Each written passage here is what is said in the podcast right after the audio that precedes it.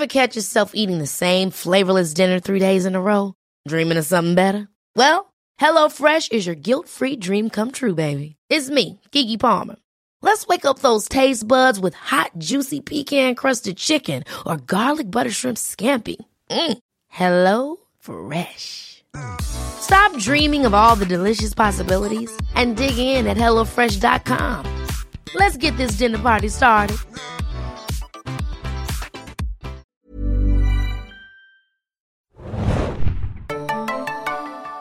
Halli und herzlich willkommen zum Anime-Podcast von Serienjunkies.de. Ich bin der Mario und Anime-Podcast geht natürlich nicht ohne meine geschätzte Begleitung hier. Tim, hallo Tim. Moin. Ähm, wir sind diese Season, wir reden natürlich wieder über die aktuelle Anime-Season und das ist in diesem Fall die Herbst-Season, sind aber gerade schon ein bisschen spät dran, was die Herbst-Season 2019 angeht. Denn wir wollten auf einen ganz bestimmten Titel noch warten, dass der rauskommt. Dann ist ein bisschen Krankheit dazwischen gekommen und ich bin auch noch ein bisschen angeschlagen, wie ihr hört, aber ich hoffe, den einen oder anderen Räusper hier verzeiht ihr uns. Ähm, Ansonsten legen wir auch gleich los, wie aber immer so ein bisschen vorgeplänkelt, denn es hat sich in der Anime-Welt ganz schön was getan in diesem unseren Lande. Nämlich hat zum Beispiel im Fernsehen, im Free TV sogar, äh, Tim, hast du es mitbekommen, dass Six jetzt auch ein Anime-Programmblock macht. Das ist zunächst erstmal sehr an mir vorbeigegangen, vor allem weil ich Six nicht als äh, Sender assoziiert habe, der überhaupt Anime in seinem Programm hat oder hatte oder überhaupt haben will. Hatten sie, glaube ich, auch bisher noch überhaupt nicht. Das war ja bisher im Free TV Pro 7 Max äh, das Privileg, ja, genau. äh, das alleinige, äh, seit es Animax nicht mehr gibt. Oder war Animax auch Free TV oder Pay TV? Da bin ich jetzt gar nicht mal sicher.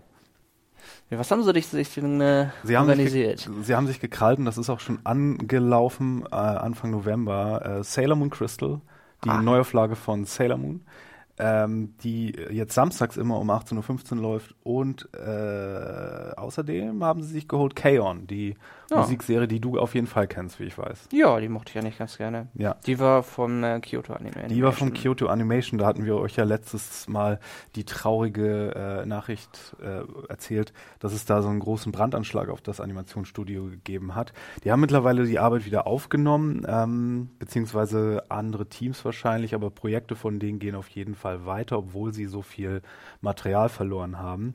Ähm, die traurige Bilanz war jetzt aber, dass es äh, insgesamt äh, 36 Menschenleben gekostet hat und äh, noch sehr viel mehr wurden dabei verletzt und äh, ja, wird in den japanischen Nachrichten auch immer noch sehr viel darüber berichtet.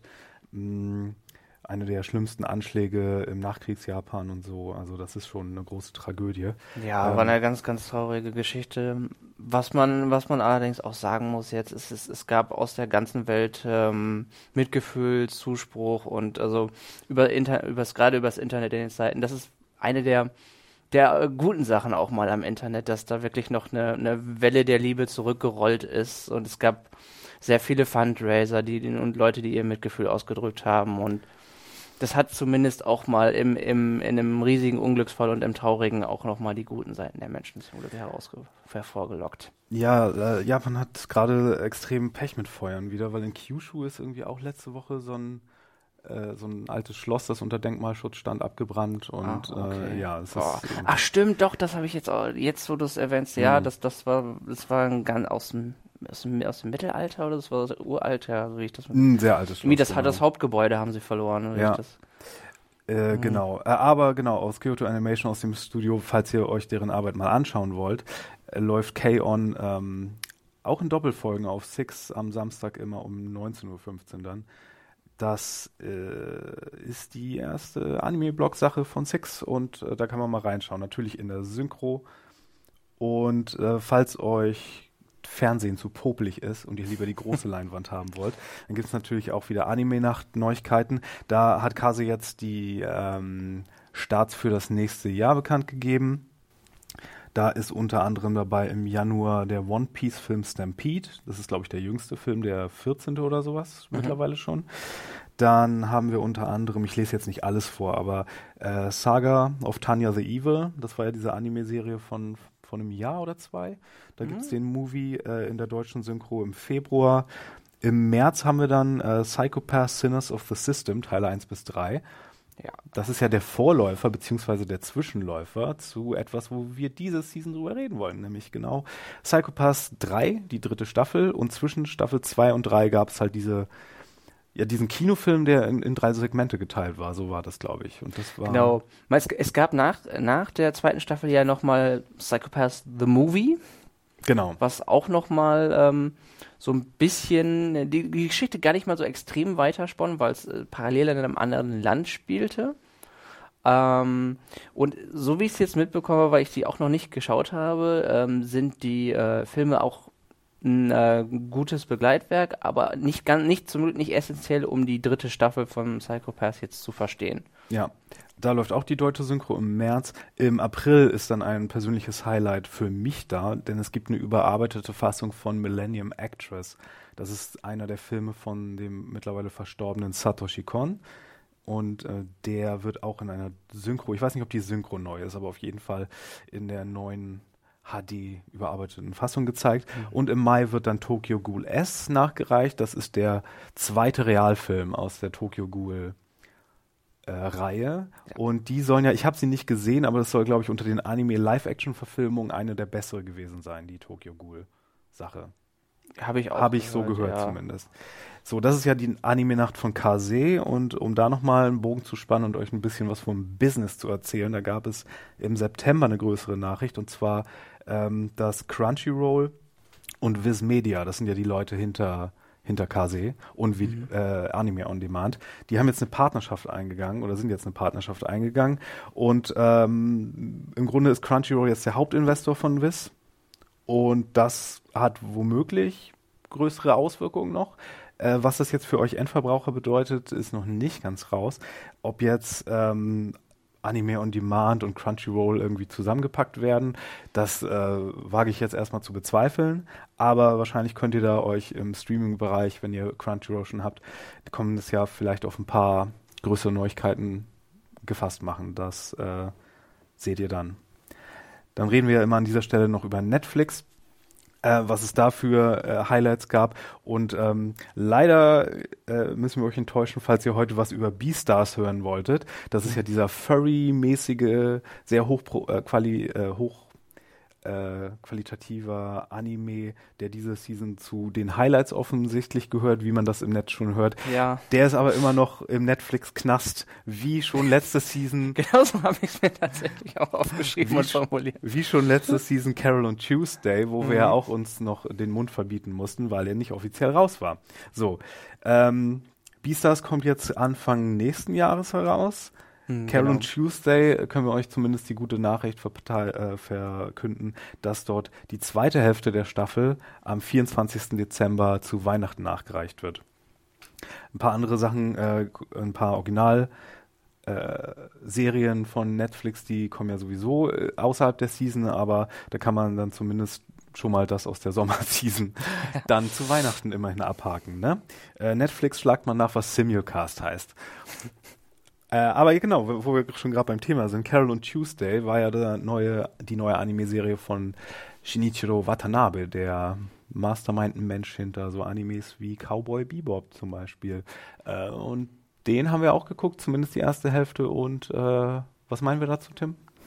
Also mir hat es definitiv sehr gefallen. Ähm, es war ja auch, es war schon immer auch so ein bisschen Stilmittel von, von ihm, dass ähm, Musik äh, eine nicht unwesentliche Rolle und, und zumindest um, um die Stimmung zu unterstreichen war, auch bei Cowboy Bebop speziell mit dem sehr jazzigen Soundtrack und ja, bei Carol Tuesday ist, liegt darauf auch ein gutes Stück der Fokus und ähm, im Grunde bekommen wir einfach eine. Der eine, Fokus schlechthin eigentlich. Ja, ja. Na, natürlich, genau. Und äh, wir bekommen eine äh, Geschichte einer Freundschaft von zwei, ähm, zwei Mädchen, die sich ähm, mit der gleichen Leidenschaft ähm, begegnen, äh, vorgestellt. Und ja, man, man merkt, dass, sich das, ähm, dass es sehr auch vom US-Musikbusiness-Formaten inspiriert ist. Wir haben da auch eine, eine große Sequenz von einer es ist ja eine Castingshow ist das irgendwo ja, letztlich. Äh, Mars is Brightest oder wie das genau, heißt. Genau, Mars Brightest. Ja. Er spielt ja auf dem Mars. Das spielt auf dem, by the way, es spielt auf dem Mars. Genau. Und äh, ja, das ist ja bei Watanabe immer so, ne, dass er große US-Einflüsse hat. Ich meine, Ja, Cowboy Bebop ist ja auch eine Anreihung von größtenteils US-amerikanischen Sci-Fi-Referenzen. Ganz sicher, ja. Ähm, und äh, selbst seine Samurai-Serie hat ja eher so Hip-Hop-Einschläge. ja. Und hier genau ist so Musikindustrie, so zwei Freundinnen gegen die große Musikindustrie und der Genau, ja. der Schurke, der der der Endboss ist im Grunde ein Musikproduzent, der irgendwie so den ultimativen Algorithmus Ja, der, der basteln will. Musik nur noch nach Formel. Der perfekte Song, der wird Ja. letzt- letztendlich synthetisch erstellt und die beiden stechen dann mit ihrem, mit ihrer, mit ihrer handgemachten, herzerfüllten Musik dagegen. genau, Und es ist- Akustikgitarre und äh, Ja. Keyboard. Und falls das nicht besonders subtil klingt, dann weil es das nicht ist. Aber es ist ähm, sehr gut gemacht, würde ich Es sagen. ist einfach, mit, man merkt, dass die auch, dass, dass viel Herz in die Songs reingeflossen ist. Ja, also also die vor allen Dingen- fantastisch teilweise. wenn man wenn man Popmusik mag und wenn ihr äh, so balladige Popmusik aller uh, uh, uh, uh, wo so Leute so sich gegenseitig anuhen, dann äh, dann ist das bestimmt euer Ding. Ja, viel Folk-Einflüsse auch, ähm, so Ja. im, im Grunde viel Akustik-Folk und ähm, wenn man diese Art von Musik mag, finde ich, ist es, ist es wirklich, Und es hat sehr vor schön. allen Dingen tolle Charaktere, so die zentrale Freundschaft ist super cool von den beiden äh, Mädchen und äh, deren die haben dann noch so einen abgehalfterten Produzenten, ja, der sehr viel Spaß macht. Gas heißt er, glaube ich. Und das, äh, dann hast du noch so Nebencharaktere aus der Musikindustrie, die dann auch vielleicht ein bisschen kommerzieller unterwegs sind, aber dann wird das auch nicht so alles als komplett so Kommerz ist böse, sondern alles so. ach Gott, der DJ, den sie da haben, Ja. DJ Ertegun, das ist äh, auch ein ganz spezieller. Spricht er nicht sogar von in der dritten Person von sich? Natürlich, oder? Das, das würde zumindest passen. Ja, aber gerade wo du auch die Castingshow erwähnt hast, da gibt's so ein paar richtige äh, Highlights. Oh ja. Weil es auch eine interessante Welt ist, die die hier entwerfen. Äh, so Geschlecht ist so ein bisschen fluider auf dem Mars schon zumindest. Ja, ja. Und äh, da gibt's so ein paar so ein paar Leute, die so geschlechtlich ambivalent sind oder oder so mehr oder weniger trans, obwohl das da irgendwie so ein ein ein ganz anderes Phänomen zu sein scheint. Und da gibt's ein paar äh, Sachen, die sind die sind sehr cool eingebaut und so ein paar Sachen, die einen dann sehr, ich sag nur Mermaid Sisters. Wenn ihr Ja. nur mal googeln wollt, Mermaid Sisters Carol and Tuesday, dann bekommt ihr da äh, einen Beitrag Ist geliefert. ein Ich würde kurzer, sagen. aber sehr prägnanter Ohrwurm auf jeden Fall, der Ja. zu vielen Stimmungen passt. Ähm, genau, äh, schaut euch da die ersten zwölf Folgen an und dann zu Weihnachten die letzten zwölf, die dann kommen. Äh, das wurde dieses Jahr sehr gut aufgenommen und ist, ich glaube, eine der Highlight-Serien schlechthin dieses Jahr. Ja, ist definitiv empfehlenswert. Mhm. Aber äh, das ist ja im Grunde schon alter Käse. Wir wollen ja hier den heißen Scheiß, wir wollen ja hier den ganz aktuellen Kram. wir wollen das, was diese Season gelaufen ist, Herbstseason 2019. Da haben wir zuerst so ein bisschen die Hände über den Kopf zusammengeschlagen Mhm, und dachten, können, oh Gott, es sind so viele Isekai-Serien, können, können wir bitte in irgendeine Fantasy-Welt entführt werden, weil wir können diese ganzen Serien nicht mehr sehen. Ähm, aber zumindest eine war ja noch irgendwie ganz witzig, die wir beide zumindest angefangen haben zu sehen, und zwar war das Cautious Hero. The hero is overpowered, but overly cautious. Ja, wenn man mal die komplette Prämisse in den Titel packen möchte. Ja, wir müssen eigentlich auch gar nichts weiter dazu erzählen. Das ist, äh, ihr wisst, worum es geht, oder? Das ist eine Fantasy-RPG-Parodie. Ja. mit einem überpowerten OP-Charakter, der auf den ersten Schleimgegner seine Fuck you Apokalypse Ja. Powers gleich verbraucht und das ist der Witz. Im Grunde, ja. Das ist, ähm, es, es wird halt, es wird aber auch ein gutes Stück von der, ähm, seinem, ja, nennen wir, nennen wir es seinen Sidekick, die Göttin, die er, die, die ihn betreut. Ähm, Nein, seine, seine. Chefin eigentlich, die ihn rekrutiert aus der, aus Für, ihn, seiner für Welt. ihn ist sie sein Sidekick. Na, okay. So wie er zumindest so, so was, was den Respekt ihr gegenüber betrifft. Also, ich glaube, er sagt ihr mehrfach, dass er sie eigentlich gar nicht braucht und äh, sie ist davon immer sehr, sehr genervt. Ähm, man muss sagen, die ähm, Voice Actress davon, die gibt wirklich vollen Einsatz. Muss man, also das, das kann man definitiv sagen und das trägt die Sache, finde ich, auch so ein bisschen vom, von der, der Comedy. Es ist ähm, sehr überspitzt, ist sich sehr dem Genre bewusst. Erinnert mich so ein Tacken von, von der Art, in die es geht, an, an sowas wie Konosuba vielleicht. Mhm. So ein wenig. Und den, den Schleim. Wie hieß der Schleim-Anime? That time I got reincarnated as a slime. Ja. Ja. Ihr merkt auch schon, die haben nicht alle die kürzesten Titel. Das Nope, liegt dann meistens nicht. daran, dass sie auf äh, Light Novels basieren und das dann nun mal gang und gäbe ist. Ja. Damit müsst ihr leben. Ähm, es, es, es, ist, es ist nett übertriebener Humor. Ich, ich, ich fand, es ist ähm, zwar nicht überragend jetzt, weil nicht, dass ich jetzt unterm Sofa gelegen habe, aber ich habe ich hab, ähm, immer mal wieder geschmunzelt und es hat es unterhält gut. Das mhm. kann man, denke ich mal, als Fazit sagen. Und ja, wo wir gerade noch bei, bei Isekais Ala Konosuba sind, ich, das muss ich kurz sagen, Konosuba ist ja Hau jetzt... Raus. Endlich gibt es Konosuba nämlich auch auf Blu-ray. Es hat ja jetzt drei Jahre lang nicht nach Deutschland geschafft und es ist meine, eine meiner Lieblingscomedies gewesen. Es ist eine Isekai-Comedy. Aber lass mich raten, Konosuba ist auch nur ein Bruchteil des eigentlichen Titels. Ähm, ich glaube, das ist äh, der, der Originaltitel ist recht lang, aber der ähm, englische ich überlege gerade, ob, das, ob der Untertitel komplett dazugehört. Das war irgendwas mit A Wonderful blah, blah, in, a, in, a, in Another World. Es kann sein, dass es noch länger ist, aber Konosuba, man kann es wunderschön zu Konosuba abkürzen. Ja. Okay, Wonderful, irgendwas in Another World, das lässt sich Isekai-mäßig natürlich oh, total hab, gut ich hab mir den, ich, ich mag die Serie gerne, ich habe sie viel geguckt und ich habe mir nie diesen Titel komplett gemerkt, ja, ja. aber ähm, man, man sagt noch Konosuba dazu. Ja, deswegen gibt's ja auch immer diese kontraktierten äh, Titel dann, weil Leute die ganzen diesen ganzen Mund voll nicht nehmen wollen. Nee. Wie ist das mit der Mummy letzte Season? My Mummy entered two point hit attacks oh, oder ja, so. Ihr merkt schon, wir sind hier nicht die größten Isekai-Fans äh, mehr. Äh, das ist alles zu viel. Beziehungsweise es, ist, zu viel. es ist, diese Titel sind alle so, so unglaublich lang. Ähm, do you love your, my, your, do you love your mom and her two hit multi-target attacks? Okay. Fragezeichen. Ja. Ich glaube. Auf jeden Fall äh, Cautious Hero, nennen wir die Serie einfach mal. Ist Cautious wunderbar. Hero. Und wie, wenn, wenn ihr mal einen der, der witzigsten Isekai, äh, die witzigsten Isekai-Comics sehen könnt, äh, werft mal einen Blick auf, auf Konosuba, jetzt zum ersten Mal auf äh, auf Blu-ray. Okay, ein bisschen Buzz-Marketing für Konosuba, aber um yes, nochmal auf... es muss sein. Ich finde ich find's, es ist super witzig und ich habe mich wirklich gefreut, dass es endlich mal äh, das in Deutschland offiziell verfügbar ist. Also. Um aber nochmal auf Cautious Hero zu kommen und ja. da jetzt das Pünktchen hinzumachen, es ist bei Wakanim zu finden. Ganz genau. So. Wir hatten diese Season auch zwei Sportanimes, die wir äh, geschaut haben. Mhm. Äh, der eine ein bisschen besser als der andere, würde ich sagen. Äh, wo wir uns, glaube ich, beide drauf geeinigt haben. Ja. Ähm, fangen wir mal mit dem, der okay war, an. Und zwar mit Ahiru no Sora. Genau. Wo ich mich so ein bisschen gewundert hatte über den Titel zuerst, weil ich dachte so, hm, äh, äh, soll es das heißen, was ich glaube, was es heißt? Da würde mich nämlich auch direkt interessieren. Ich weiß, dass der, der Hauptdarsteller Sora heißt, aber ähm, sowohl der andere Sportanime hat auch in seinem, in seinem Originaltitel Sora und deswegen habe ich mich gefragt, ist da irgendwo ein Zusammenhang? Ähm, ja, also Sora heißt eigentlich Himmel oder auch Leere. Aha. Äh, aber mehr äh, oder oder mehr mehr Himmel, glaube ich. Ähm, das, das Schriftzeichen heißt aber, glaube ich, auch frisch, wenn ich mich recht erinnere. Da könnt ihr mich jetzt korrigieren, so, so frisch ist mein Japanisch nicht mehr. Aber Ahiro no Sora ist der, der Entenhimmel, würde ich jetzt mal sagen. Ahiro ist, ist die Ente. Und oh der, ja, der, der, der äh, Intro-Song heißt auch Happy Go Ducky. Ja. und, und der andere Anim, äh, Sportanime, über den wir, zu dem wir dann noch kommen, der heißt ja Stars Align.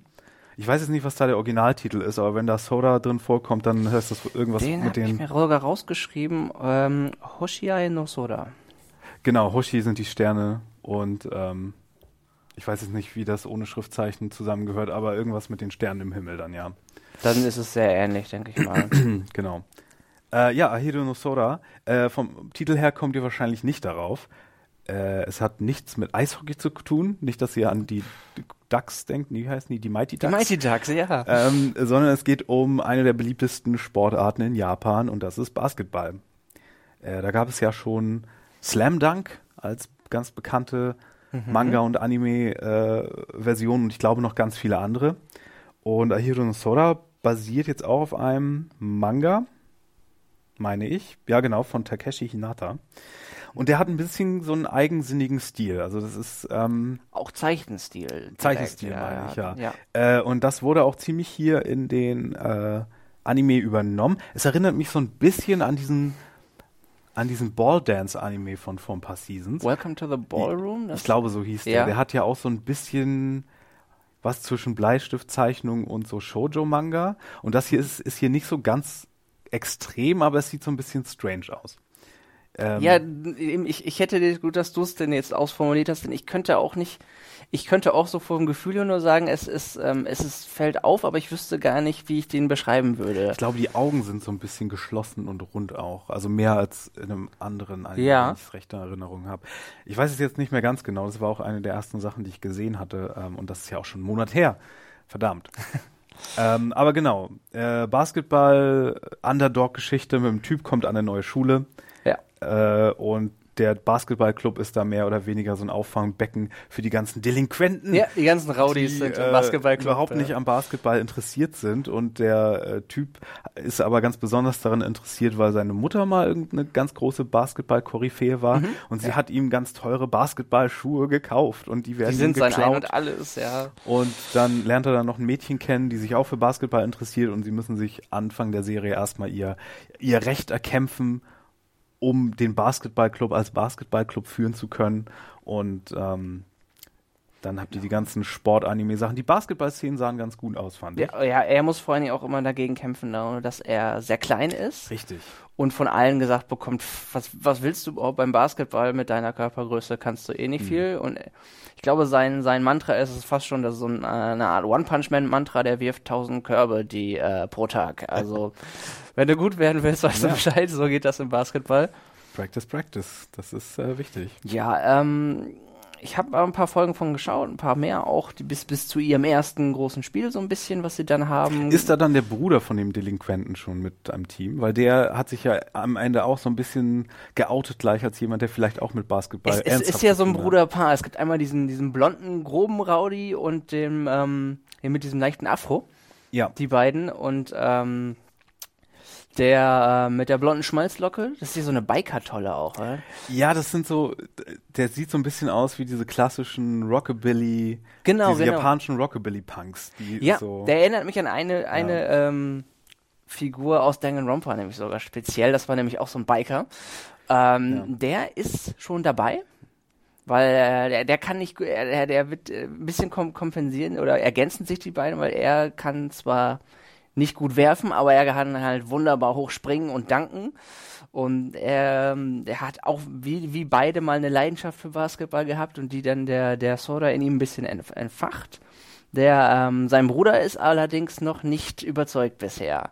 Ich nehme an, er greift noch in das große Spiel, was momentan läuft in der aktuellen Folge, die ich schaue, noch ein, möglicherweise oder danach, aber der, ähm, es sind noch nicht alle überzeugt, die zum Team gehören letzten Endes. Ja, ähm, wenn ihr also auf Basketball steht oder äh, ein Sportanime mit viel Pathos wollt, dann, dann schaut hier mal rein. Falls ihr es ein bisschen ästhetisch angenehmer haben wollt, Achso, bei, bei Crunchyroll ist das übrigens. Genau, ähm, und es, es, er ist im Vergleich Tacken lockerer auch, der Hiro no Sora. Geht allerdings auch ein bisschen lax mit ähm, Bullying und verprügelt werden um, muss ich sagen. Also das ist dann so ein bisschen Er fühlt sich so ein bisschen oldschool an auch, ne? Ja, also es wird so ein bisschen drüber geprügelt, dann wird er halt mal verprügelt und so. Und er, er, er kann das auch ganz gut verdauen. Also es ist so ein bisschen... Ähm, ja. Wie Daniel San in Karate. Ja, genau. Also so ein bisschen. Stars Allein, unser zweiter ähm, Sportanime, ja. geht mit bei solchen übrigens Themen. dann, der Konkurrenz wieder. Ahiro no Sora ist bei Crunchyroll. Crunchy. Und Stars genau. Align bei Wakanim. Ist bei Wakanim, genau. Der ist ähm, ästhetisch einer der schöneren Animes dieser Season. Der hat ja. äh, ein richtig gutes Design und, und auch eher so, so weiche, runde, knubbelige äh, Figuren und so gut abgestimmte Farben. Der, der Ahiro no Sora ist so ein bisschen farblich, so ein bisschen grell und ja, sonst was. Und der hier, Stars Align, sieht wirklich nice aus.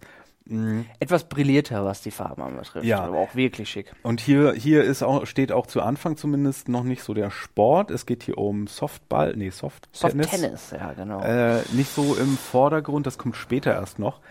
Ähm, sondern wir haben hier eine Geschichte von zwei verschiedenen Jungs, die aus verschiedenen Gründen Soft Tennis spielen wollen, beziehungsweise der eine tut es noch nicht.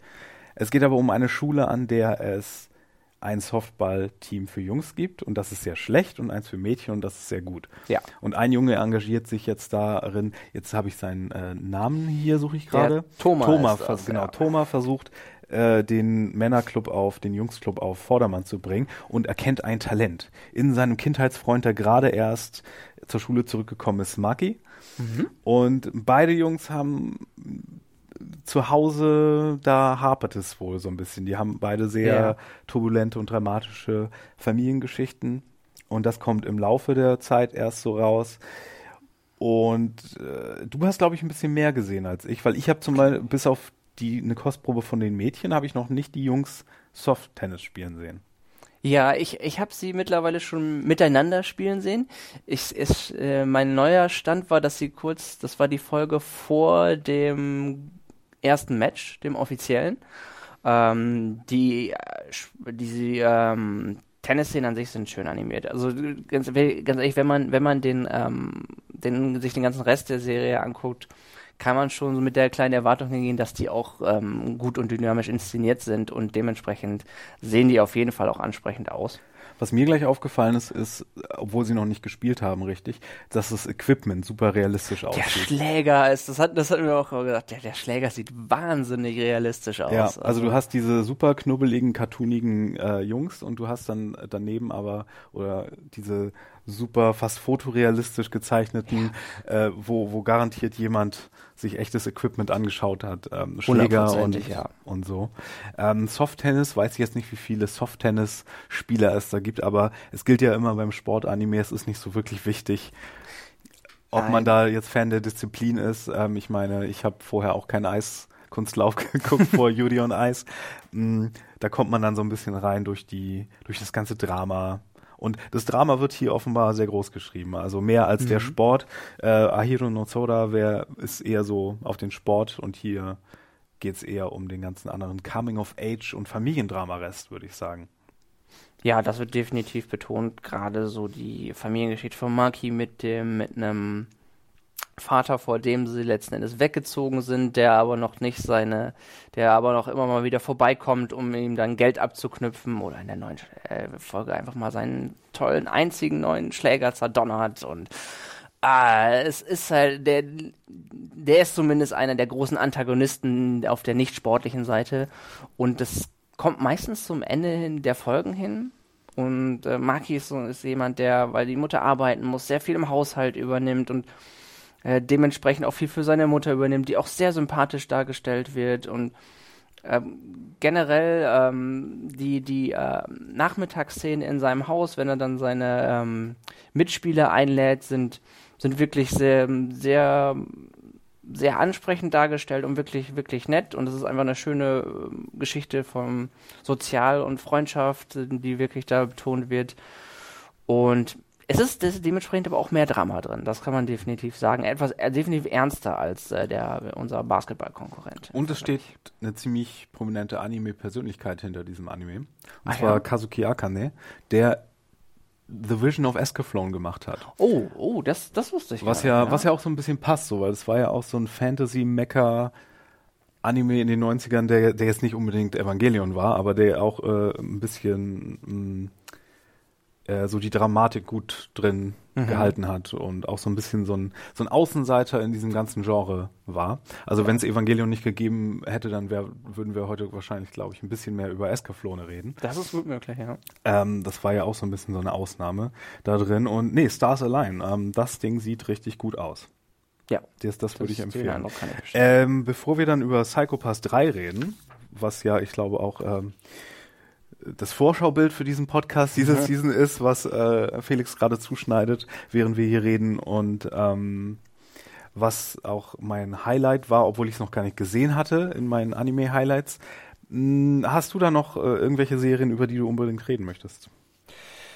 Ich habe ja wieder mal wieder relativ viel geguckt. Ähm, Ich am Ende auch, aber äh, Ich überlege, ob mehr wir- Folgen jeweils. als ja, ich überlege, ob wir, ob wir, ob wir da jetzt einiges vor, ob wir wirklich was vorschieben wollen vom, vom stilistisch. Ich glaube, eins müssen wir noch ganz dringend bereden, äh, was wir beide ganz gut fanden, was so unsere Nummer zwei wäre wahrscheinlich, Ja.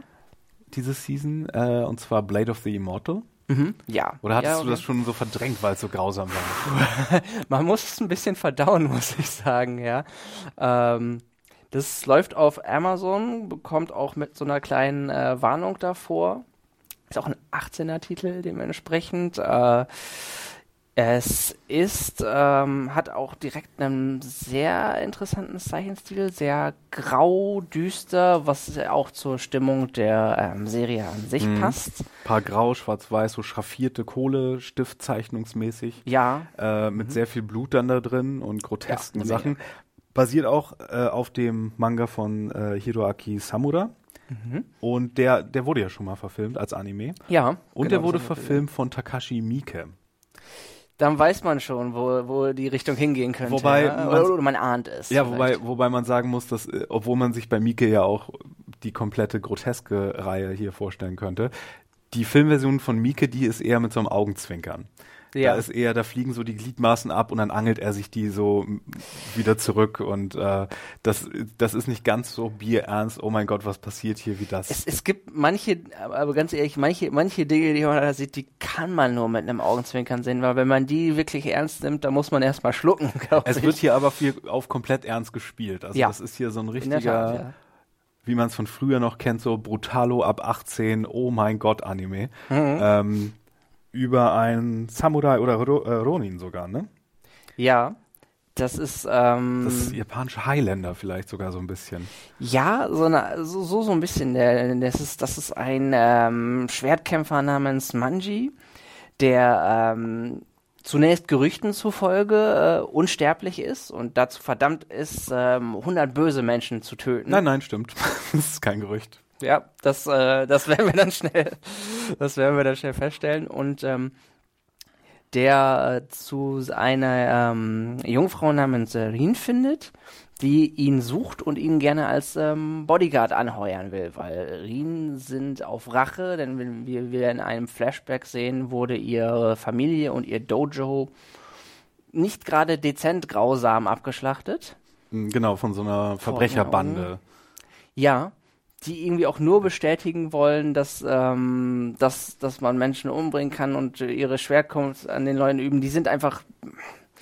Da steckt, da, die Frage ist, ob hinter ihnen eine große Philosophie steckt. Äh, in erster Linie sind sie nur grausam und morden. Und sie soll natürlich so eine Liste an Leuten liefern, an Ja. der man schön Rache üben kann. Ganz genau, Wir ja. denken an Lady Snowblood, wir denken an Dororo, äh, was ja auch, Was äh, auch vom, neulich war. vom, von der Farbgebung ein bisschen dran erinnert. Ich musste auch sehr dran denken, ja, das Mhm. ist ja auch ein bisschen explizit geworden hier. Ähm, und ich finde es auch sehr, sehr sympathisch, ähm, dass äh, Dean ihn nicht als Killer engagiert, sondern als Bodyguard, weil sie will schön, bitteschön selber höchstpersönlich den Leuten die Kehle Das, durchschneiden, wenn ja, sie sich rächt. auf jeden Fall. Ja, sie ist ja auch so ein klein bisschen traumatisiert, aber das äh, kanalisiert sie dann äh, sehr, sehr in ähm, Rachegefühle und Ja. der Bösewicht, den wir sehen, allein, ähm, ja, wir haben ja schon vorher kurz angeteased, dass es ähm, dezent, brutal und über gerne auch über die Steine schlägt, der ähm, der aller, das ist nicht nur der erste, das ist der große Bösewicht, das ist derjenige, den sie letzten Endes umbringen möchte. Äh, der hat einfach mal links und rechts auf den Schultern zwei Köpfe draufgenäht. Ja, von wir sagen euch jetzt nicht, welche es sind. Nein, aber, aber, äh, aber es ist, äh, wo, wo gehst du da hin? Wenn deine erste Folge schon so anfängt. Ähm, Kann man sich was, was, also immer, es ist schwierig. ja, haben wir, dann, Krasseres haben wir den Human Centipedes in Staffel in, in Folge 12 Ja. oder Ich so? weiß es nicht, aber Ähm, das allein dieses Bild, es, Es ist, äh, eben- es ist Uh. so übersteigert von der Gewalt her und vom ähm, Grotesken her. Äh, es weiß auch ganz genau, was es ist und ähm, falls ihr Mhm. es ist, es ist ein This is Paige, the co-host of Giggly Squad, and I want to tell you about a company that I've been loving, Olive and June. Olive and June gives you everything that you need for a salon quality manicure in one box. And if you break it down, it really comes out to $2 a manicure, which is absolutely insane. It's also so easy to get salon worthy nails at home with Olive and June. The difference between how your nails used to look when you did them yourself and now with the Manny system is a complete game changer. The best thing about Olive and June too is it's a quick dry. Dries in about one minute, lasts for five days, and full coverage in up to one to two coats. Visit oliveandjune.com slash perfectmanny20 for 20% off your first system. That's oliveandjune.com slash perfectmanny20 for 20% off your first system. Tacken Pulp im Grunde, ja. Total, Das ist natürlich. So, es darauf ist, geht's. Es halt. ist auch total so Lone Wolf and Cup, so die Ecke Ja. und diese ganzen Rache-Filme aus den 70ern und diese ganzen äh, mit Blutfontänen. Ja, Lady Snowblood ist ein gutes Ja, Beispiel. das kommt gut. Äh, also falls ihr mal wieder so, ein- so ein richtig Anime-groteskes Samurai-Schnetzelding sehen wollt und euch Dororo noch zu wenig war, äh, dann ist Blade of the Immortal für euch gut.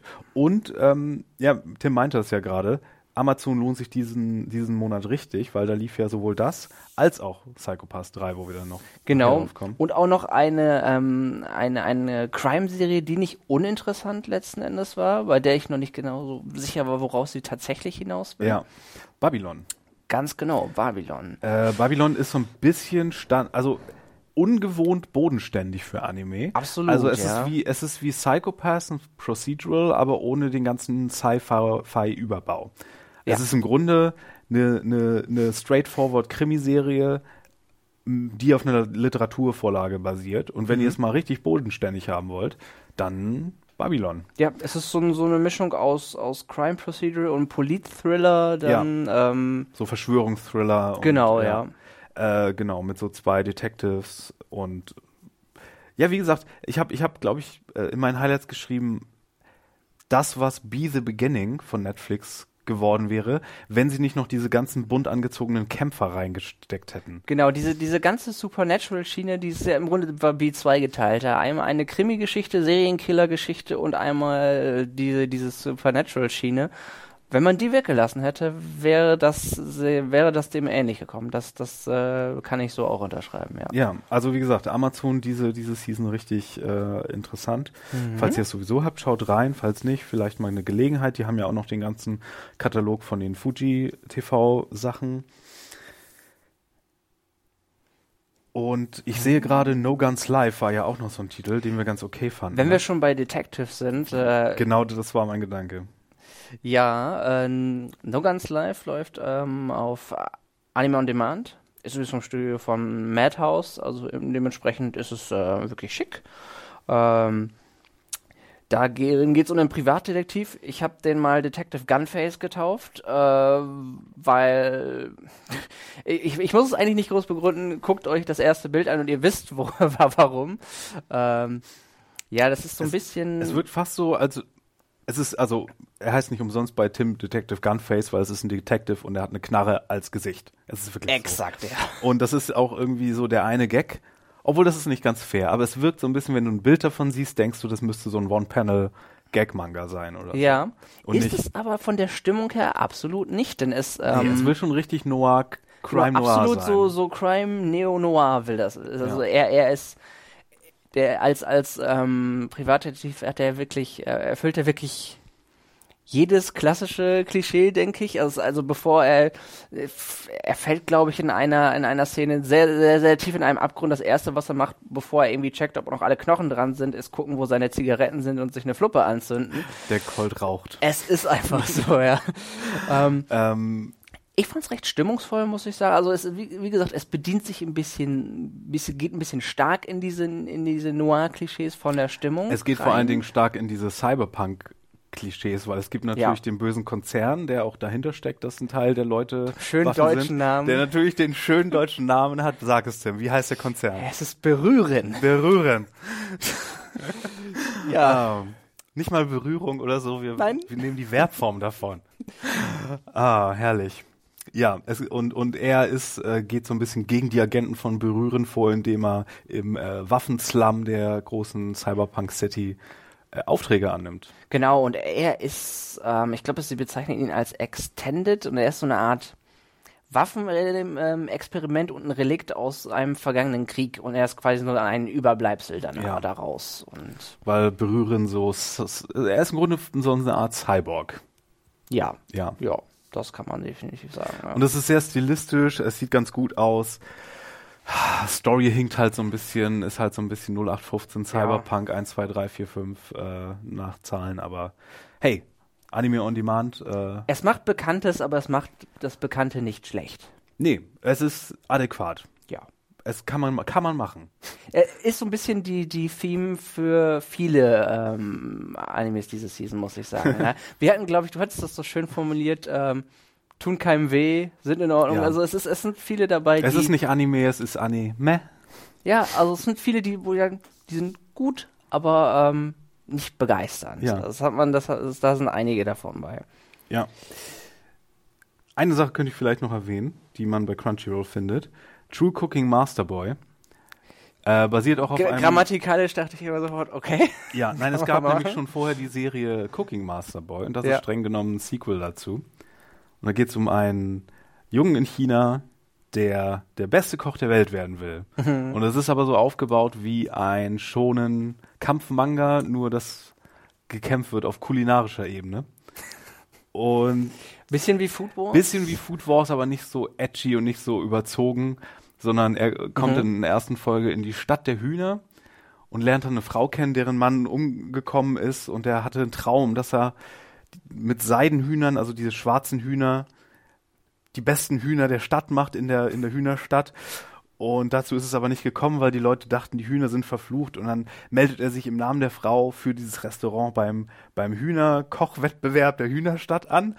Und die Ju Ju Juroren und Bürgermeister sehen auch so ein bisschen alle nach Hühnermännern aus. Also in, in dem Sinne, dass sie rote Bärte haben und so einen roten Iru und äh, weiße Klamotten und Ja. die, ne? Weißt schon Bescheid. Und äh, dann kommen natürlich diese ganzen hochwohlgeborenen Hühner-Kochchefs und bereiten ihre Sachen vor und dem geht jedes Mal einer ab, immer mehr und dann kommt der True Cooking Master Boy natürlich und serviert nur Reis. Wie kann er nur? Wie kann er nur? Aber dieser Reis ist so köstlich nach Huhn schmeckend und dann bekommst du da irgendwie das Geheimnis der Seidenhühner und warum du damit den besten Hühnerreis aller Zeiten machen kannst. Ja. Und, äh, und so ist das dann aufgebaut und äh, ja, äh, harmlose kulinarische Anime-Kost, würde ich sagen. Ja. So ein bisschen äh, überzogen alles, wie gesagt, nicht so schlimm wie, äh, ähm, wie heißt es noch, Food Wars, Food Wars, was ja. ja, glaube ich, schon vier Staffeln hat oder so. Sind mittlerweile ein paar, ja. Mhm. Auf jeden Fall. Ja. Wird so ein bisschen, wird so ein bisschen, weiß ich nicht, wie die frühen Staffeln von, oder die frühen Mangas von Dragon Ball, also als Son Goku noch klein ist. So kommt mir das alles so ein bisschen vor, vom, vom Feeling her. Mhm. Ähm, Ist ja auch kein, es ist kein schlechtes Gefühl, glaube ich, in, in, in vielen äh, Zuschauern zu reaktivieren. ja, nee, ist ganz unterhaltsam, ähm, Ja. muss ich sagen. Äh, ja, Ja. Äh, Also- wir erwähnen vielleicht noch äh, ganz kurz, Ja. bevor ich es vergesse. Es gab auch neue Staffeln von My Hero Academia dieses Ah, ja, Season ja, genau. und von Sword Art Online. Da gab es nämlich eine zweite Staffel von Sword Art Alicization. Genau. Es ist, es ist, ich, ich war gar nicht mal sicher, ob es die zweite Staffel oder der zweite Part ist. Es hat einen neuen Namen, glaube ich. Das ist ja aber bei Animes ganz oft so, dass Staffeln wie neue Serien behandelt Ja, werden. es knüpft auf jeden Fall direkt an. Ja, Und genau. ähm, ich habe bisher, auch wenn ich es noch nicht äh, noch nicht geschaut habe, ähm, viel Positives drüber gehört. Ähm, zumindest über den ersten Part. Und äh, ich glaube, wenn man Sword Art Online mag, ist das äh, Hm. definitiv was, was man weiterverfolgen kann. Eine weitere neue Season gab es auch von Seven Deadly Sins. Mhm. Ich habe die allerdings noch nirgendwo hier gesehen, soweit ich das mitbekommen habe. Äh, die Gibt's kommen, ja, das ist ja so ein Netflix-Ding wieder. Ja, die ich glaube, das kommt noch verzögert, ja. Kommt. Und hier ist dann ja auch noch die Verwirrung groß, weil dieses Special nach der ersten Staffel, dieses vierteilige, wird da ja als zweite Staffel gehandelt. Das heißt, Mhm. die, die, die, die dritte Staffel dort ist die zweite eigentlich. Ja, die Markierungen waren etwas. Äh, Und dann gibt's ja noch den Film, der Den aber, glaube ich, einzeln aufgeführt ist. den gab's aber, den gibt's auch auf ähm, Netflix, den hatte ich irgendwie auch schon gesehen. Ja. Ähm, ja, das sind, das sind die, ähm, die neuen Seasons, die noch herauskommen.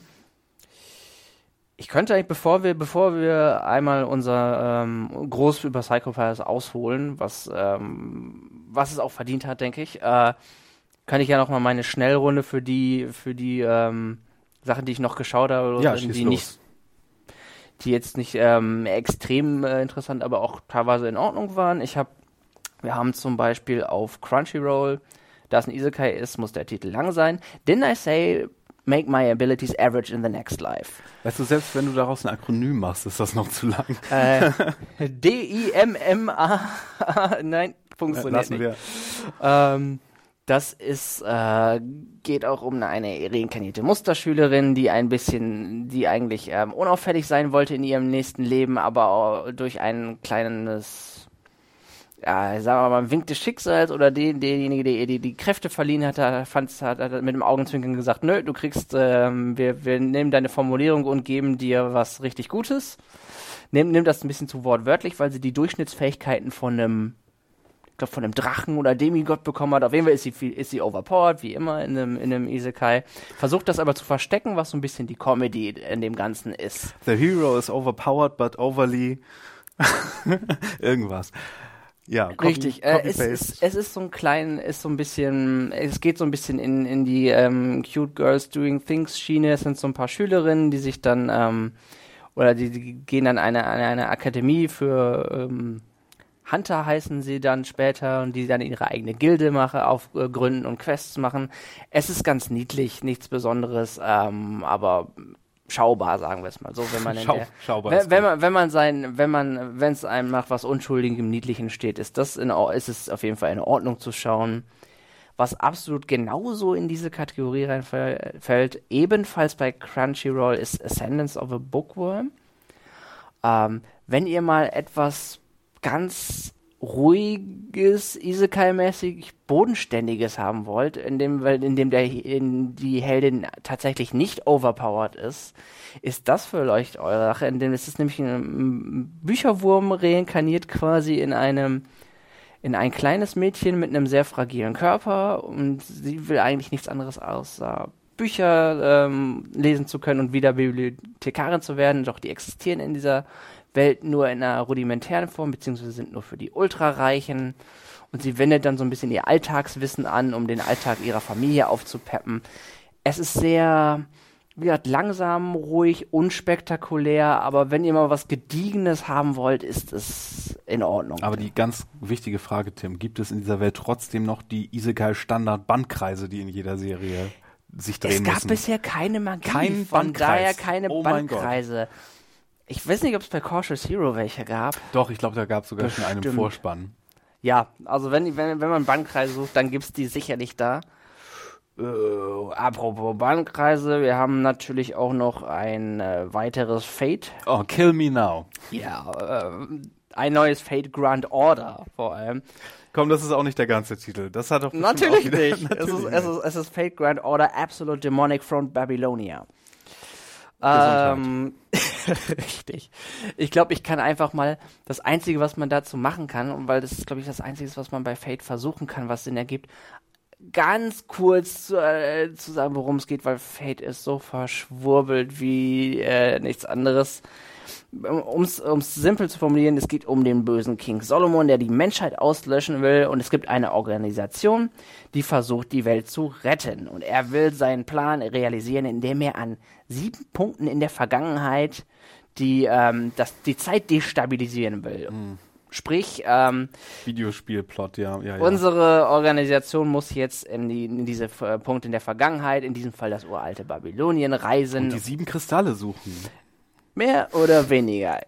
Ähm, Tim, ich sag dir ganz ehrlich, was nobody cares. Die Kristalle sind gerade. Aber es, Tim, es ist Fate. Wenn Leute da nicht schon an Bord sind, dann interessiert die es nicht und die kommen jetzt bestimmt nicht bei Fate 27, nope, Extra Order of the Phoenix, irgendwas damit. Wenn ihr Fate-Fans seid, tut's. Ja, dann ist, wisst ihr, dass es jetzt eine neue Fate-Sache gibt, aber den Plot brauchen wir, glaube ich, wirklich das nicht. Ist, das ist auch der ganze Plot letzten Endes. Ja, ja so klang es auch. So, ähm, Können wir jetzt endlich über Psychopaths reden? Ich glaube, ich bin Oh ja, oh je, es gibt vielleicht noch eine Sache, die bin ich so leise. Ähm, das Ding hieß Oreski, Are You the Only One Who Ach, Loves Gottchen. Me? Übrigens auch äh, Fate Wakanim und Oreski ist auch Wakanim. Ähm, ich, ich, ich, ich, das Ding ist, ich, äh, es ist so ein bisschen Guilty Pleasure, muss ich sagen. Es ist halt so. Wie ist das nochmal? Das hatte auch einen anderen Titel, oder? Oreski. Oreski, Are You the Only One Who Loves Me? Genau, das war so ein, so ein so ein leicht problematischer äh, Jugendliebes Romantic Comedy Richtung und es ist es ist so unglaublich soapy. Also es, es ist wirklich wenn wenn ihr eine, eine, eine Daily Soap als äh, Re Isekai reinkarniert reinkarniert als ähm, Romantic Comedy im Anime Bereich sehen wollt, mhm. dann äh, es kam mir so ein bisschen vor wie dieser mit der mit der die, diese Comedy mit der mit den beiden Schülersprechern, die sich nicht die Liebe gestehen wollen, nur ohne genau, Comedy. Genau, und äh, ja, es ist, es ist so unglaublich soapy, aber ich bin irgendwie zu meinem, ich muss gestehen, ich bin irgendwie ein Tacken süchtig danach geworden. Aber gleichzeitig will ich sagen, ich weiß nicht, ob es wirklich gut ist. Es macht aber süchtig. Also, da könnt ihr mal, das, das ist, sage ich mal, äh, emblematisch für diese ganze Season. ja. So, ähm, man nimmt sogar das schon hin, weil man so ein bisschen was fühlen möchte. Also wenn euch, wie gesagt, nach, nach etwas Liebes, Techtelmechtel Soap ist, schaut da rein. Ähm, ich, ich will aber nicht behauptet haben, dass es wirklich gut ist. Gut. Äh, jetzt ist aber gut, jetzt schiebe ich hier einen Riegel vor und jetzt möchte Yes. ich endlich über Psychopaths 3 reden, verdammt. Tun wir es, ja. Äh, Psychopaths, erste Staffel 2014, glaube ich. Mhm. Damals noch unter Federführung von Gen Urobuchi, der ja auch Ja. Madoka geschrieben hat und äh, als einer der besten Drehbuchautoren der Industrie bekannt ist. Äh, Staffel 2 äh, hatte dann nicht mehr so viele Fans, obwohl ich gestehen muss, ich fand die gar nicht so schlecht wie die meisten. Ich mochte sie eigentlich auch. Ich Vielleicht sind wir beide da in der Minderheit. ähm, ja, äh, die erste hatte natürlich noch ein bisschen mehr, mehr Umf hinter der, ähm, hinter dem, den beiden Charakteren, den zentralen. Ja. Genau. Aber erzähl mal kurz, was Psychopaths überhaupt war. Psychopath ist ein ähm, Cyberpunk-Thriller, würde ich sagen. Ja, Cyberpunk-Thriller, der in einer, ähm, in einer recht nahen Zukunft spielt. Ich würde sagen zwischen 50 und 100 Jahre in der Zukunft, wenn man so grob schätzen würde. Ähm, Im äh, fiktiven Japan, was übrigens bestätigt wurde. Das wurde, glaube ich, nie vorher bestätigt in der Serie, dass es tatsächlich Tokio sein soll und Japan. Sicher? Ich bin mir nie sicher, dass es explizit erwähnt wurde. Ich weiß, dass die der der, der Start in dem Film fiktiv war, aber ich glaube, Ja. das Ding sollte mal Japan sein. War es? Ich, ich bin nur nicht sicher, dass es tatsächlich mal ausgesprochen wurde. Ich Ich glaube, 19 das aber wir haben, sind alle davon ausgegangen. Ja, äh, ist es auch. Also ja. es ist ähm, das zukünftige Japan, in dem ähm, das im Vergleich zu allen anderen ähm, Ländern der Welt äh, friedlich oder friedlicher ähm, vonstatten läuft. Und das ist einem bestimmten ähm, Kontrollsystem geschuldet, das dem Civil System. Und letzten Endes ähm, werden, ähm, wird der psychische ähm, Gesundheitszustand von allen Menschen in einer Art ähm, Skala, auf einer Art Skala gemessen. Und danach richtet sich im Grunde das ganze tägliche Leben dieser Menschen. Hm, Das Also- ist der, der sogenannte Psychopath des Titels. Genau. Du hast so, so eine Art, wie wahrscheinlich ist es, dass du kriminell wirst, Ausweis. Ganz genau, Richt, das- Richtwert. Das kriegt dann, dann so einen Crime-Faktor, den, den Coefficient, und wenn der eine gewisse, ähm, eine gewisse Zahl, also eine gewisse Gefährlichkeit, dass du in, dass mal jemand instabil und kriminell werden könnte, übersteigt, wird Alarm geschlagen, weil überall in den Straßen sind quasi Scanner verteilt. Letzten Endes die das messen, bis auf bestimmte Bereiche, das gehört aber dann zum großen Worldbuilding. Ähm, ja, und dann äh, kommt ist es, ist es die Polizei? Ist es das Healthcare Department offiziell? es ist im Grunde die Polizei. Ja, ähm, es ist die Polizei und ihr merkt schon, das ist so, ein, so, eine Utop, so eine Dystopie, die einem als Utopie untergeschoben wird. ja. Und die erste Staffel wird dann dadurch erschüttert, dass es einen Serienkiller gibt, der dem ganzen System so ein bisschen den Spiegel vorhalten möchte Hm, Ja. und der dann so eine perfide Beziehung zwischen einer Polizistin, der Akane Tsuremori, äh, ihrem Partner und ihrem Partner aufbaut. Wobei Ja. hier noch die Besonderheit besteht, dass die Polizisten, diese Enforcer, immer mit latent kriminellen Partnern unterwegs sind, damit Genau. sie sich besser auf die Kriminellen einlassen können. Und die auch so ein bisschen ähm, da sind, teilweise die Schmutzarbeit zu machen, beziehungsweise ein bisschen, ein bisschen ähm, die bösen Einflüsse, die auf den Psychopath hochwirken können, abzufangen, so ein Ja. bisschen. Dann steckt natürlich auch noch ein, ein perfides Geheimnis hinter dem ganzen System, wie das Ganze funktioniert. Genau, weil, es, weil, man, es, es werden während der Season immer wieder Zweifel gesät dass, und beziehungsweise Lücken aufgewiesen, indem man natürlich, äh, indem die Detectives und natürlich auch der Zuschauer merkt, dass das System nicht unfehlbar ist anscheinend.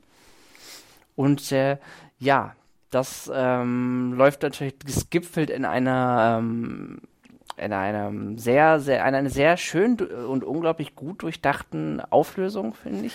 Äh, es ist auf jeden Fall interessant, weil es geht hier nicht darum, dass äh, unsere Protagonistin, die Akane, das System stürzt am Ende. Dafür ist es auch viel zu groß. Also es ist nicht so, dass sie hier das, das äh, fehlerhafte System über den Haufen wirft und alles, sondern sie arrangiert sich in einer gewissen Weise Ja. damit. Und ähm, ich weiß nicht, sagt dir der Begriff äh, Mono no Aware was? Das ist so ein Nein. japanischer Ausdruck, so ein japanisches Ding. Nein? Ähm, das ist so, so die, die Melancholie der Dinge oder die Melancholie des Seins. Das ist so ein japanisches Gefühl, dass man wenn man sich so arrangiert damit, Dinge dass, die, dass ja, die Leute, okay. dass die, dass die Sachen alle so ein bisschen schlecht sind oder nicht so gut sind, wie sie sein könnten. Oder mit den Zuständen, dass man sich damit arrangiert, dass die Welt schlecht ist, so ein bisschen so. Und dass sie vergänglich auch ist, aber auch, dass sie, dass sie nicht ideal ist. Und das, daran muss ich hier immer so ein bisschen denken, weil Akane, wie gesagt, nicht diesen Revoluzzer-Charakter dann Nee, hat, genau. sondern sie arrangiert sich mit diesem System und macht dann sozusagen, geht so eine Art Kompromiss auch ein. Ja, es geht nicht darum, den Status quo zu Ja. stürzen, sondern auf eine gewisse Weise zu erhalten, da, wie wir bereits ja auch am Anfang erwähnt haben, der Rest des, der, der Welt offensichtlich eine Ecke chaotischer ist. Und irgendwie scheint das System auf seine gewisse Weise ja auch zu funktionieren, obwohl es Lücken hat. Ja, und ihr merkt schon, die Diskussion, die dann aufkommt, ist die von Kontrolle und Freiheit und Ja. Genau. Überwachung und Freiheit und freier Wille und all sowas. Und das wird hier sehr tief in Angriff genommen und vor allen Dingen ist das Worldbuilding so total cool. Also du hast hier Ja. bis ins kleinste durchdachte kleine Zukunftsszenarien und Dinger und Gadgets, die da alle äh, mit reinspielen. Am coolsten wahrscheinlich oder am äh, ikonischsten die Knarren von den die- äh, ja, also- das sind so, so Knarren, die nur abschießt geschossen werden können, wenn der, der Psychopath, der Crime Efficient, Coefficient, einen bestimmten Wert über, äh, äh, übertrifft und so. So ein bisschen wie in der aktuellen Watchmen-Serie. Da hatten die Polizisten doch auch so Knarren im Wagen, die erst Mhm. freigegeben werden konnten, wenn irgendwie Deadly Force äh, Ja, so ein bisschen ähnlich funktioniert es auch. Es gibt zwei Stufen, ne? die Betäubungsstufe Ja. Und dann die äh, Eliminator, dem, der Eliminator-Modus. Und natürlich erinnert das Ganze an Minority Report und Ja, Judge Dredd. Absolut. Also Gerade den beiden- Minority Report Von den beiden Sachen hat es sehr viele Ja. äh, Chromosomen mitbekommen, würde ich sagen. Jetzt haben wir aber die dritte Staffel. Mhm. Und das Interessante ist, dass unsere Heldin, äh, bisherige Helde, Heldin, äh, die Polizistin, die äh, sich halt da im Polizeipräsidium hochgearbeitet hat und mit diesem Sybil-System sich arrangiert hat, die ist hier auf gar, einmal gar nicht mehr im Fokus, sondern sitzt sogar hinter schwedischen Gardinen. Das- und wir wissen noch überhaupt nicht, wie es dazu gekommen ist, denn offenbar, ich, ich wir haben die beide noch nicht gesehen, diese Sinners of the System Kinoversion, Mhm. aber die hat offensichtlich nicht damit zu tun, dass sie im Knast landet, soweit ich das erfahren konnte. Ich glaube auch nicht. Das, das, Und- ist, das ist ein Mysterium, das speziell für die dritte Staffel hier aufgebaut wird. Richtig. Und stattdessen bekommen wir zwei neue Enforcer zu Gesicht.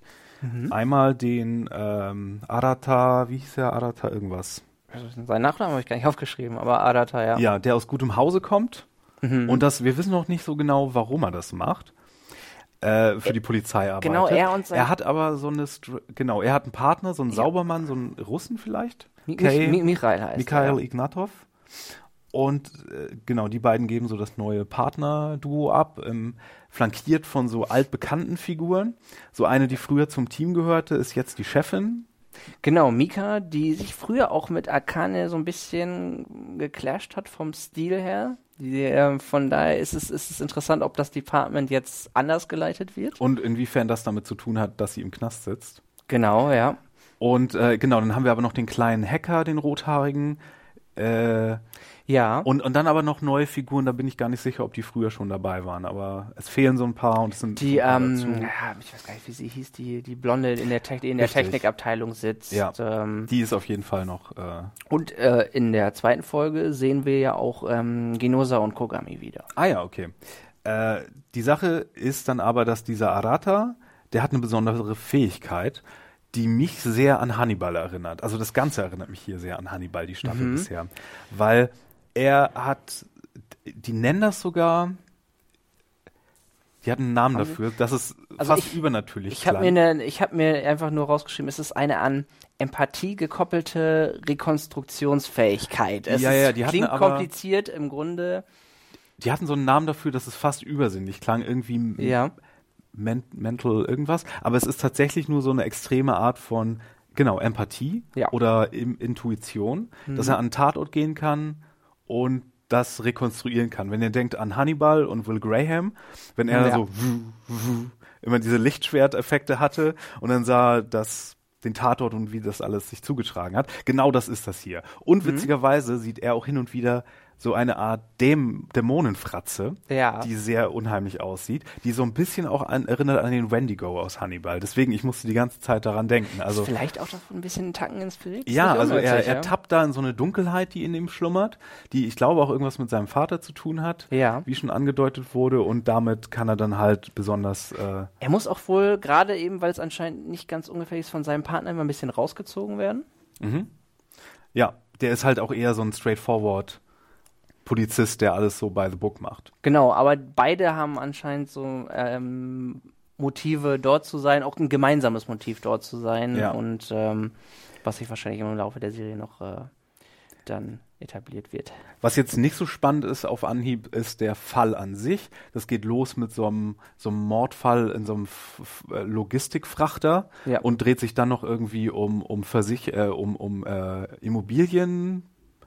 Versicherungsbetrug, Oh ja, da haben, da haben sie, äh, da gerade- da machen sie in der zweiten Staffel dann noch eine riesige Folge, Erklärung, wie ja. eine Immobilien, äh, in der zweiten Folge, wie eine Immobilienblase entsteht und äh, aber da- das zeigt aber auch, wie durchdacht das Ganze wirklich Ja, es ist, genau, die, die, der Fall an sich ist, ist noch nicht so spannend, aber was toll ist, es sind die ganzen kleinen Sachen, die, die davon flankiert werden. So das ganze Worldbuilding, die ganzen Figuren. Du bekommst ja auch mit, dass auf einmal äh, Immigration ein großes Thema ist. Äh, Genau. Auch durch den einen Enforcer und dass irgendwie Immigranten hier äh, von der äh, Öffentlichkeit teilweise auf eine bestimmte Art und Weise gesehen werden und auch von der Polizei auf eine bestimmte Art und Weise behandelt werden. Und dann kommen hier ganz große Themen rein, wie so polizeiliche Willkür, was ja immer schon so ein bisschen hier mit drin war, aber Ja. jetzt mit diesem Hot-Button-Thema noch da dran. Und äh, das ist schon, da, da, das könnte schon was ziemlich Cooles werden.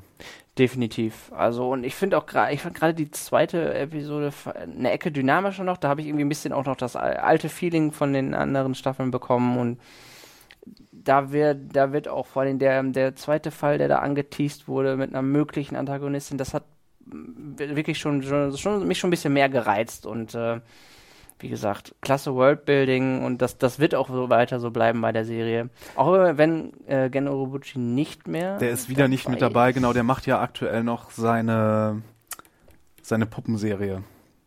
Ja. Thunder, Thunder, Thunderbolt Bolt Fantasy. Fantasy. Da arbeitet er ja immer noch Ja. glaube ich. Und ich glaube auch noch an einem anderen Filmprojekt und ja. Aber bisher ist es wirklich vielversprechend. Und was man auch, äh, was, was ich bemerkenswert fand, dass beide Folgen eine Länge von 45 Minuten haben. Richtig, das erinnert an die erste Staffel, wo es ja zwei Versionen von gab. Einmal die, ich glaube, 24-teilige, aber dann gab es ja Mhm. eine Version, diese Director's Cut-Version, wo immer zwei Folgen am Stück liefen Ja. und das dann auch doppelte Länge hatte. Und das heißt, ist hier, da ist richtig viel, viel Meat dran an jeder Folge. Auf jeden Fall, ja. Ähm, und das fühlt sich richtig nach was an. Und äh, das, ich weiß nicht, ich habe gerade furchtbar viel Spaß, einfach in diese Welt nochmal einzutauchen, weil das ja auch einer der besten Animes der, des Jahrzehnts war. Ähm, Einer, mit dem ich meine neue Leidenschaft für Anime wirklich mit eingestiegen bin, unter anderem. ich erinnere mich, ja. Das äh, war eine deiner ersten Empfehlungen an, äh, an mich. Und äh, ich muss sagen, das äh, zu schauen habe ich definitiv nicht bereut. Ja. Animation, weiß ich nicht, ist jetzt, da gibt's ein paar coole Sachen und es ist relativ okay alles, aber es ist jetzt nicht so hochpoliert wie die erste Staffel. Nicht ich ganz so auf dem Hochglanz, das Ja. stimmt. Ähm, aber Schick ist es trotzdem, es unterm Strich. Ja, und wie gesagt, es, es fühlt sich alles so durchdacht an, dass man sich da so gut aufgehoben fühlt, einfach Mhm. habe ich das Gefühl.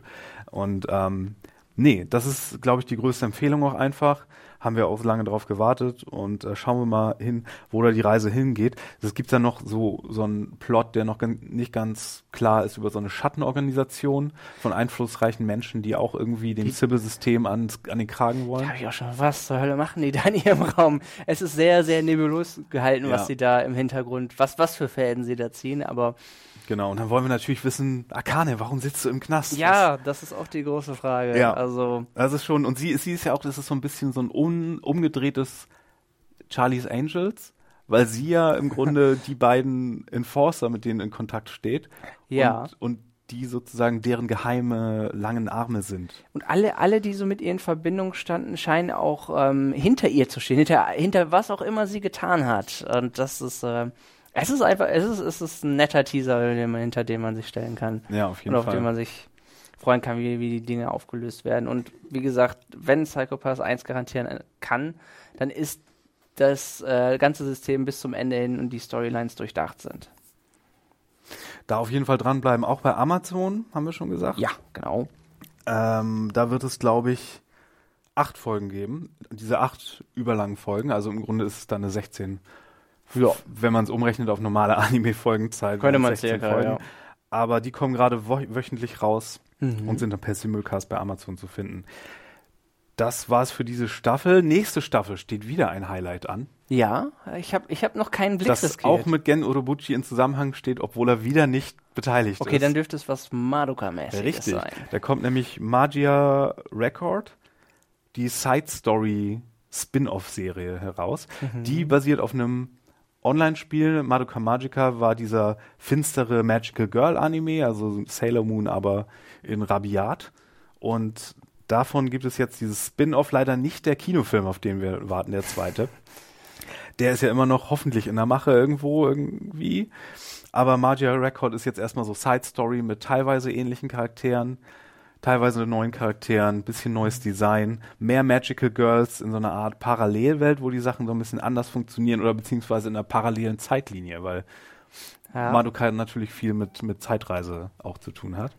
Und das kommt nächstes, äh, nächstes Season raus aus dem Studio Shaft auch.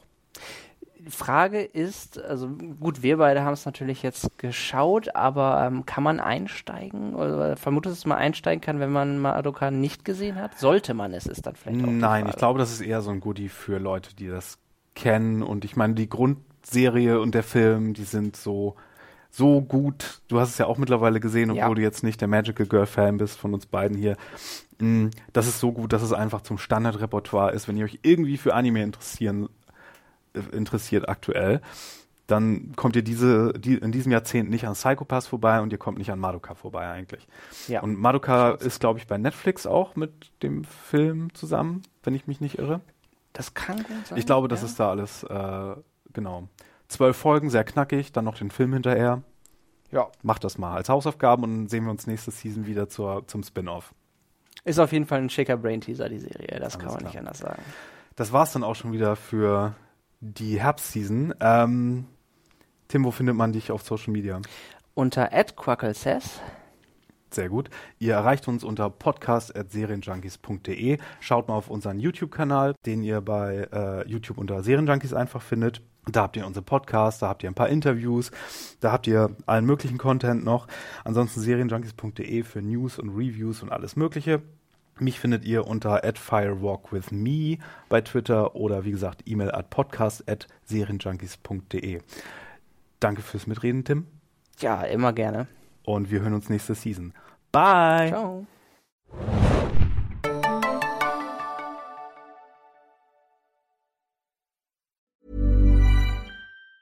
Ever catch yourself eating the same flavorless dinner three days in a row? Dreaming of something better? Well, HelloFresh is your guilt-free dream come true, baby. It's me, Gigi Palmer. Let's wake up those taste buds with hot, juicy pecan-crusted chicken or garlic butter shrimp scampi. Mm. Hello Fresh. Stop dreaming of all the delicious possibilities and dig in at HelloFresh.com. Let's get this dinner party started.